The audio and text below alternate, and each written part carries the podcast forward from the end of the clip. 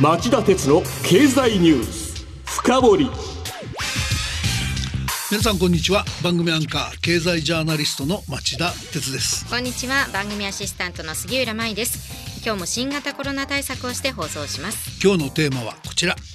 日本はどこで間違えたのか。日中国交正常化50年の軌跡を振り返るはい、えー、夕方4時からの兄弟番組町田鉄の経済ニュースカウントダウンでも予告したようにこの時間は昨日迎えた日中国交正常化50周年の歩みを振り返り最初は友好ムードにあふれていた両国の関係がなぜ今ほど冷ややかなものになってしまったのか。時々の中国側の立場を見つめ直しつつ日本側に外交政策上の甘さがなかったのか検証してみたいと思います。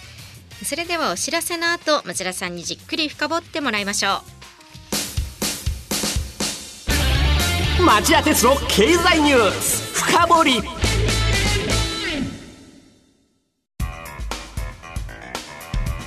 今日の深掘り。杉浦さんまずは50年前の日中国交正常化の最初の流れを振り返りましょう。はい。日本が中国と国交を正常化するきっかけになったのはアメリカが日本の頭越しに進めた中国への接近でした1971年7月当時のアメリカのニクソン大統領が米中の国交正常化を話し合うため翌年訪中すると電撃発表をしたのです。これに驚いたのが東西冷戦下日米安保体制のもとアメリカと歩調を合わせていたつもりの日本でした。田中角栄氏が翌1972年7月に総理大臣に就任するとアメリカよりも先に中国と国交を結ぶことを目指しました。田中総理は持ち前の行動力を発揮してこの年の9月25日に北京に乗り込み翌日連日周恩来首相らと精力的に協議を行い29日には人民大会堂で日中共同声明に署名することに成功したのです。はい、えー、そして国交正常化から6年後の1978年鄧小平体制下に移行した、えー、中国は経済政策の基本的な考え方として改革開放路線を高く掲げ経済成長を重視するようになりました。背景には少なからず餓死者も出ていたと言われる深刻な経済の停滞があったんです、はい、で中国に、えー、世界第2位の経済大国の座を奪われ年々その差が広く一方の昨今ではちょっと想像することさえ難しくなりましたが当時、えー、この改革開放の目指す目指すべきモデルだと中国から持ち上げられたのが日本でした。当初モデルの候補は2カ国あったんですが日本が選ばれたんです、もう一つの候補はどこだったんですか？またなぜ最終的に日本が選ばれたんでしょうか？はい。あのもう一つの候補は、えー、第二次世界大戦での敗戦から20年足らずで驚異的な復興を遂げていた西ドイツが日本と並んで候補になっていました、でこのうち日本の方が、まあ、中国と同じ東アジア文化圏という共通点があった上当時の日本は世界第2位の経済で大国であり西ドイツを上回る成功を収めていると見られていたことから、えー、日本が鄧小平氏の眼鏡にお眼鏡にかなったんです。えー、そしてこの路線の日本側の協力の立役者としてよく知らべ知られている人物が3人います、はい、1人目は1979年に外務大臣に就任した大北三郎氏、えー、2人目は、えー、新日本製鉄現日本製鉄の初代社長会長就任後歴任後第5代の経済団体連合会会長に就任した稲山義弘氏で3人目は石川島重工業や東芝の社長を経て稲山市の前任の経団連会長を務めていた土光敏夫氏です。はい、でこの3人の世代に共通すると言われているのが第二次世界大戦での日本の中国への侵略行為への贖罪意識がものすごく強くて、えー、中国の経済基盤づくりに当初から協力を全く惜しまなかったと言われている点です。それは彼らの経歴と何か関係あるんでしょういやその通りなんですよ。あの例えば日本を代表するエコノミストであり後に経済白書の執筆でも知られるようになる大北三郎氏は1914年に中国の大連で生まれ、小学校卒業までの少年時代を大連連で過ごしましたで東京帝大工学部を卒業後帝信省現総務省を経て北京に事務所を構えて中国統治に当たっていた公安園にも勤務しておりたびたび中国大陸での調査活動に従事したという経験もありました。でこの大北氏の場合1950年代に東南アジアに勤務した経験から日本企業の東南アジアに対する関心が資源の供給地や日本商品を販売する市場といった、まあ、刹那的な利益を追求する場に過ぎないそういう対応していることを憂いてもっと長期的な視野に立って相手国の経済発展に寄与することによってお互いが持続的に貿易の拡大均衡を目指せるようなそんな交流を施行していたと言いますその意味で中国の経済発展が日本の輸出拡大につながり日本の成長にも寄与するという目算を持っていたと言われているわけです。えー、こうした日本の政財界人の尽力があり中国は日本から膨大な円借款を導入することなどにも成功改革開放の花が開いてどん底だった停滞期を出して経済をテイクオフさせる軌道に乗ったんです。本当に中国の状況や立場を考えて経済協力をしたんですね。その通りですね。そして、えー、20世紀の間はこうした、えー、良好な関係はおおむねえー、蜜月が続いたという格好になります。はい、で1989年6月に起きた天安門事件のように、うん、一歩間違えば日本は中国を擁護しすぎだと国際的な批判を受けてもおかしくない振る舞いも日本にはありました。この事件は中国共産党が民主化を訴える学生らを武力で弾圧したもので G7 主要7カ国は借款停止などの経済制裁に踏み切りましたが公開された日本の外交文書によると日本は当初中国を国際的に孤立させるのは得策でないと訴え制裁に難色を示したばかりか翌7月の G7 首脳会議でも中国に対する非難宣言の採択に反対したといいます。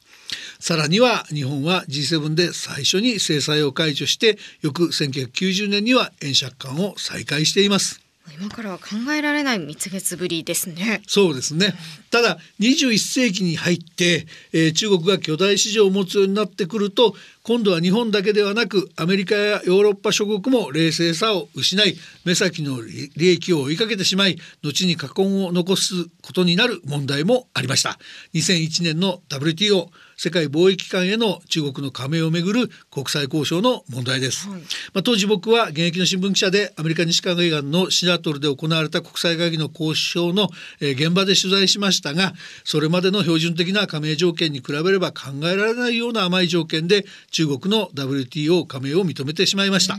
外資規制や国営企業方策など保護主義的な国内制度を残していた中国の WTO 加盟をそのまんますんなり認めてしまったんですこの問題が残した過根は貿易面にとどまりません背景には中国が豊かになれば共産党一党支配の中国であっても次第に民主化が進むだろうという国際社会側の希望的観測があったんですがこれが的外れだったんです。確かに中国では新型コロナ対策でも見られるようにいまだに政府の乱暴な規制というのがまかり通っていますね。はい、とはいええー、WTO 加盟は中国の爆発的な経済成長の原動力になり軍備の飛躍的な増強も可能にしました。防衛白書によると中国の国防費はこの30年間で39倍に増え2022年度は24.6兆円と公表ベースでアメリカに次ぐ世界第2位に膨らみました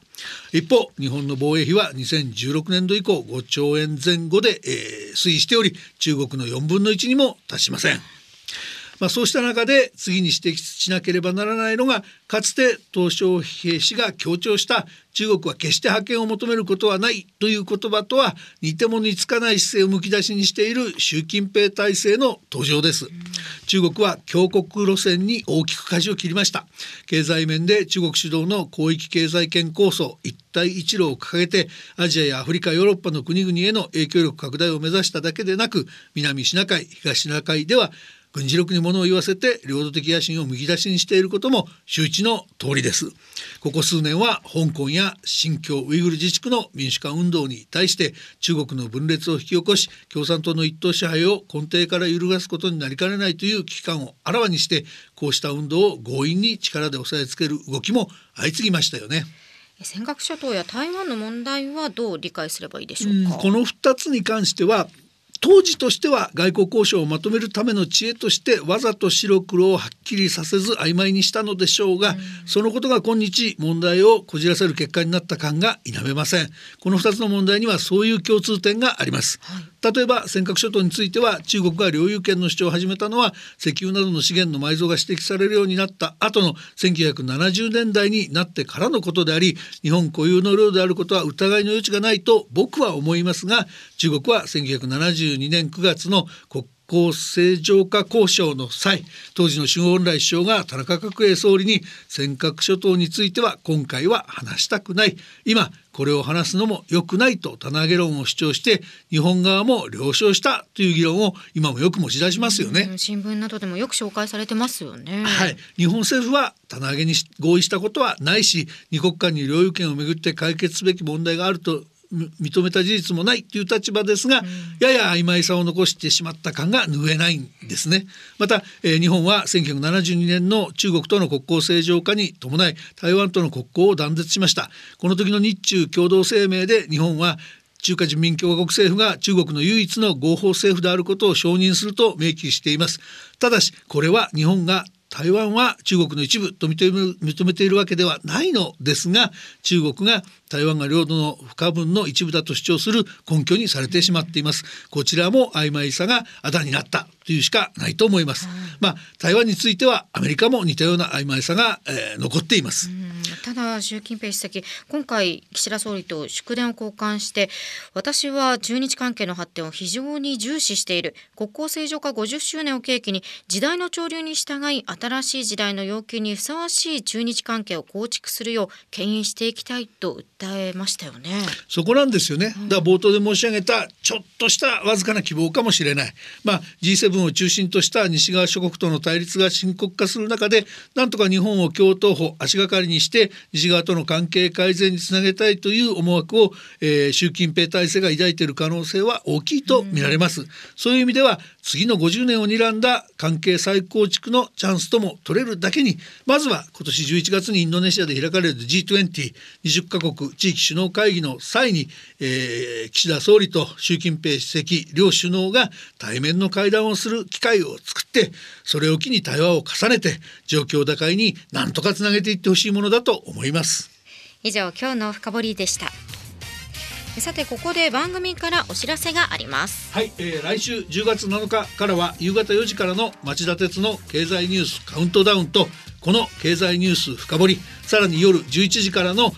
経済リポート深掘りの3本のラジオ番組を統合し、えー、夕方の4時から町田鉄の深掘りという番組として装いも新たに放送していくことになりました。はい町田鉄の深掘り毎週金曜日4時からの30分間になりますので皆さんぜひ聞いてください。